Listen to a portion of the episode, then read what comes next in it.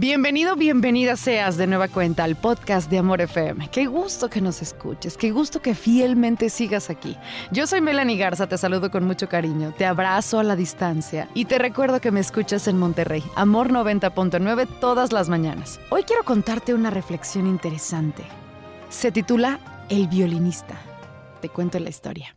Un hombre llegó a una estación del metro en Washington y comenzó a tocar el violín. Tocó seis piezas de Bach durante 45 minutos. Durante ese tiempo se calcula que alrededor de 1.100 personas cruzaron la estación, la mayoría de camino al trabajo. Tres minutos pasaron cuando un hombre de mediana edad notó al músico. Ralentizó su paso y se detuvo por unos segundos, pero siguió después su recorrido para no llegar tarde.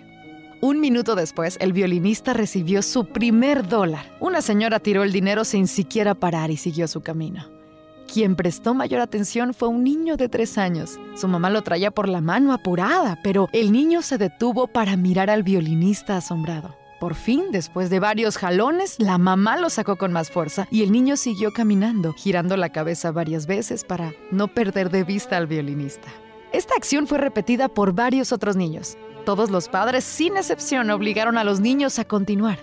En los 45 minutos en que el músico tocó, solo seis personas pararon por un tiempo. Tomó unos 32 dólares. Y cuando dejó de tocar y el silencio se ocupó del lugar, nadie se dio cuenta. Nadie aplaudió, no hubo ningún tipo de reconocimiento. Este violinista resulta que era Joshua Bell, uno de los músicos más talentosos del mundo. Tocó algunas de las piezas más elaboradas en un violín de 3.5 millones de dólares. Dos días antes de tocar en el metro, Joshua Bell agotó un teatro en Boston, donde cada lugar costó un promedio de 100 dólares. ¿Qué crees? Esta es una historia real. Joshua Bell tocó incógnito en la estación del metro en un evento organizado por el Washington Post que formaba parte de una experiencia social sobre percepción, gustos y prioridades. La pregunta era, en un lugar común, en una hora inapropiada, ¿seríamos capaces de percibir la belleza? ¿Pararíamos para disfrutarla? ¿Reconocemos el talento en un contexto inesperado? Si no tenemos un momento para parar y escuchar a uno de los mejores músicos del mundo tocar hermosa música, ¿cuántas otras cosas estaremos perdiendo?